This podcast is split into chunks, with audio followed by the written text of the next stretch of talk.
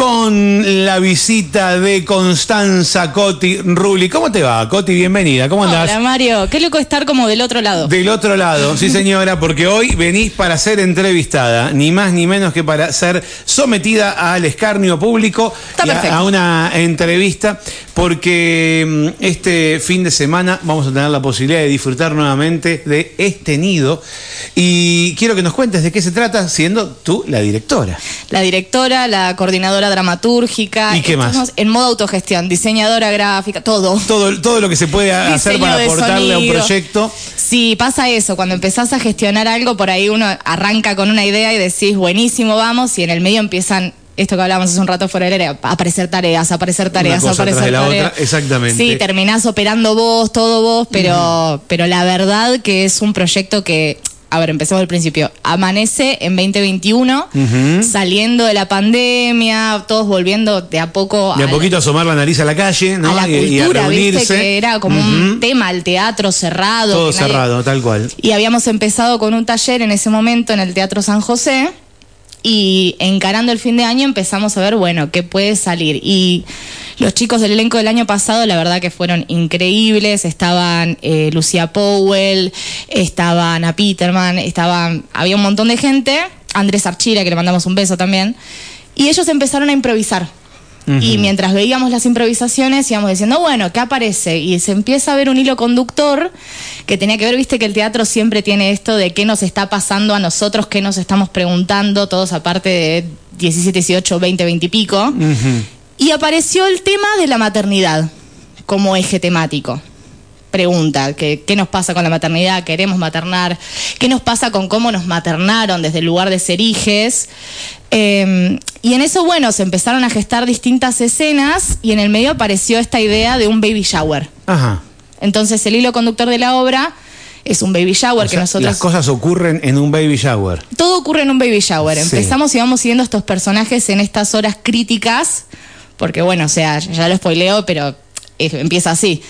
Eh, es el momento previo al natalicio, Claro, digamos. claro, claro. Justo estamos ahí, nueve- a punto de explotar, y todo ocurre en este baby shower. Mientras tanto, la obra lo que hace es estar jugando todo el tiempo entre este espacio real y espacios oníricos que eh, van hacia el pasado, vuelven a lugares que son como más de ensueño, más simbólicos. Entonces es como que la obra está, la temporalidad está rota. Vos la vas siguiendo, vamos de principio a fin de Villa, porque serán dos horas de la vida real. Pero en el medio, bueno, aparecen eh, cosas con la Virgen María, aparecen cosas muy simbólicas, vemos el pasado de estos personajes en la niñez, entonces el vínculo con la madre en ese momento. Eh, vemos también, eh, bueno, algo más simbólico, hay un concurso, se elige a la mejor madre de Argentina. Pasan un montón de cosas en la Ah, todo eso en una un hora y cuarto. Es un bombardeo. Sí, es, no Bueno, se queda quieta. Decía, es un reestreno. Vos contaste que, que esto eh, vio la luz, eh, en verdad, como proyecto, por lo que veo, inicia en 2020 con idea, Claro. pero en 2021 realmente ve, ve la luz y hoy se reestrena. Hoy no, quiero decir este domingo, Este domingo. ahora se reestrena. Em, por lo que te entendí, hubo, hubo cambio de staff. Hubo cambio de staff porque Ajá. las chicas se fueron a estudiar, ¿viste? Claro, Abandonaron loco, el nido. Qué loco, algo, algo que se crea de la improvisación termina teniendo una forma y termina estableciéndose a punto que, a- al punto que después lo pueden hacer otros. Claro. Porque no es que están todos lindo. laburando con un libro eh, eh, eh, preestablecido inicialmente, ahora sí, ya se convirtió en libro esto, me imagino. Claro, la obra ya está escrita, obviamente fue cambiando, nosotros arrancamos a ensayar de vuelta por julio de este año, que en realidad había quedado en el tintero, como bueno, qué lindo que lo vivimos, pasó, ya está, a otra cosa. Y este año que se hacía el encuentro provincial del teatro en Junín dijimos, y bueno, vamos. Y ahí empezó la tarea de armar elenco nuevo, empezar de vuelta, quedaron eh, tres de los intérpretes del año pasado, que en realidad uno era el iluminador y se puso actor, que es Pero ya Mauro se, la, Espert. ya se la re sabía. Ya se la re sabía, aparte se actúa todo Mauro. Eh, está también Fiona Fernández, que era del elenco del año pasado, que es eh, quien va llevando el bebé. Eh, está también Ariel Maxit de Mena. Que hace del hermano, que están. Lo que tiene interesante también es que los actores están, no hacen un solo personaje, están haciendo Ah, cosas todo el tiempo y van cambiando de piel. O sea, es muy dinámico. Está- todo. no se queda Entre quieta. la temática, exacto, no se queda quieta y también la, la forma de, como decís vos, de, de ir cambiando de personajes y ocupando distintos papeles eh, en escena, entonces tiene mucho dinamismo. Y aparte no tiene apagones, no es que pasa de escena a escena en plan apagamos la luz, Ah, es- cambiamos. es- no. Es como, como si, si fuera video, sería todo una sola, una sola toma. Es una sola toma, Una tenés sola toma. transiciones que eh, mm, con muchísima generosidad eh, Sandra Morena Ruiz nos prestó textos de ella, que ya estaba en el taller ese de, Sí. de 2021. Besito a Sandra. Eh, hermosa y abandonó por cuestiones de la vida, pero ella nos cedió sus textos y nos hizo la voz en off. Entonces escuchás la voz de Sandra mientras van pasando cosas en escena y ves a los intérpretes cambiar de piel de un personaje a su versión chica o de un personaje a su versión onérica. Ves todo todo el tiempo. Está buenísimo. Es como un panóptico. Qué locura, por Y Dios. se usa toda la sala, no queda solo en el escenario, se usa toda la sala. Este, do- año- este domingo Sí. va a ser eh, el reestreno eh, a las eh, A las- 9 de la noche. Sí, 9 señor. de la noche en el espacio trama. El la otra vez Trama. lo habían hecho en el Cotelma En el San o en San José. José. San José. Claro, bien. que de ahí viene la apuesta, porque viste que el San José tiene esta posibilidad de cambiar las cosas de lugar. Entonces se usaba el escenario y se usaba todo. Ahora Ah. Trama, como es una nave, nos permite hacer más o menos lo mismo con una adaptación.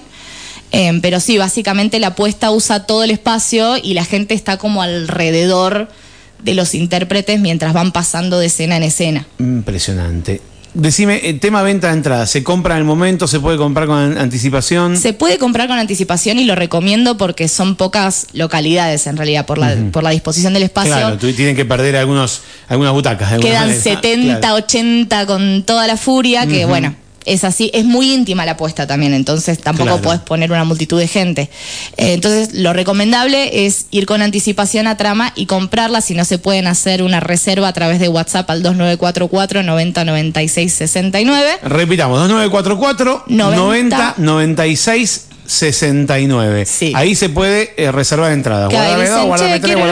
Eh, sí, yo voy y, y lo, lo coordino. También un dato interesante, dos cosas que no me quiero olvidar. Sí. La primera es que en este cambio de staff eh, también se suman Lu Formigo al elenco y Delfo Corazzini. Ajá. Entonces, en esta vuelta a ajustar, ellas aportaron muchísimo a, a los textos. La obra cambió mucho el año pasado, si la vieron, a lo que van a ver ahora es, no te digo totalmente distinta, pero hay mucho aporte. O sea que si ya la viste, podés verla de vuelta. Totalmente. Podés verla de vuelta. Totalmente, podés aprovecharla. cosas. Cambió el final, no, mentira. No.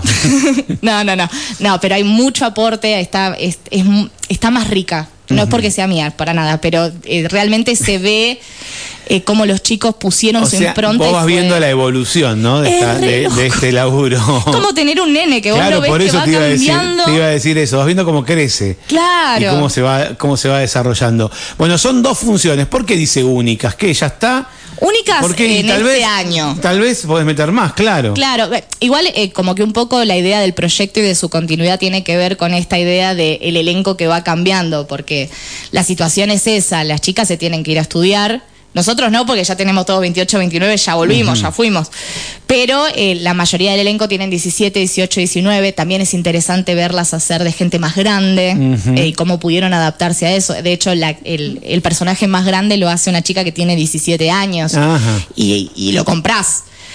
Pero bueno, llega un momento donde tienen que hacer su vida, tienen que volar del nido y tienen que ir a formarse, a estudiar. Y entonces la idea eh, en el futuro es que el elenco siga cambiando y la obra siga creciendo y siga mutando con esas nuevas Y incorporaciones. con lo que le y- pueda aportar cada uno, ¿no? Cada uno de los que se va sumando. Y que uno también va cambiando en el medio. Totalmente. Y seguramente indicaciones, marcas y, y cuestiones de dirección que hiciste al comienzo hoy sean distintas con, con el correr del tiempo.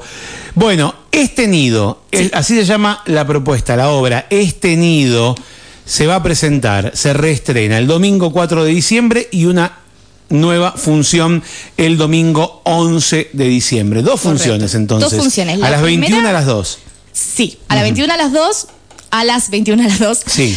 Y eh, me parece importante también señalar que esta primera función entra en el contexto de un ciclo que está haciendo el trama, que es el ciclo Reentramarnos, Ajá. donde eh, la idea es que las propuestas que estuvieron haciéndose durante el año, nosotros entramos porque estuvimos ensayando ahí, pero bueno, hay otras obras que también ya se presentaron y que vuelven a estar, entonces, por ejemplo, en esta primera función, si uno va y compra para cinco funciones distintas, eh, la entrada es más barata, entonces Ah, es como una idea de que eh, por ahí alguien que no, no es muy teatrero diga, bueno, puedo ir y descubrir Se enganche, claro, con- eh, compra como por adelantado un pack de entradas, va a haber distintas cosas y encima le sale más barato. Exactamente. Bien, 2944 90 96 69 si querés reservar tu lugar. Si no te vas, o tu entrada, si no te vas directamente a Roca 310, si la compras, eh, si la compras eh, dentro del programa Volver, Volver a Entramarnos, sale, tiene un 20% de descuento. Tiene un 20% de descuento y si compras varias, mucho menos, o sea, llegas al 50. Perfecto, muy bien. Coti, bueno, mucha merda, como se dice. Muchas gracias, Mucha, que mucha invitadísimo. merda. ¿eh? Invitadísimo, Muchísimas gracias. Muchísimas gracias. Mucha merd. Que se llene de caballos la puerta de- del teatro y que dejen sus regalitos allí. Hermoso. Eh, que vaya mucha gente. Y nos revolcamos. Y nos revolcamos en la merd. que vaya mucha gente a verlos y que todos podamos disfrutarlo. Muchas gracias. Gracias por tu visita y Gracias por la invitación. No, un placer. Bueno, la escuchaste a Coti, Constanza Rulli. Bueno, es parte de esta casa, es miembro, miembro de esta casa, de esta familia de Radio Fan. Y hoy está hablando de, de- de- de otra faceta de su vida, que es la dirección artística, en este caso la dirección eh, teatral. Claro, multifacético, multitaskers. 12.25, nos vamos a una pausa. Si querés eh, participar de la mañana de cosas que pasan, como lo acaba de hacer Nelson, en un ratito lo vamos a compartir. Eh, dejas tu mensaje en el 2944 620063 Tanda y venimos.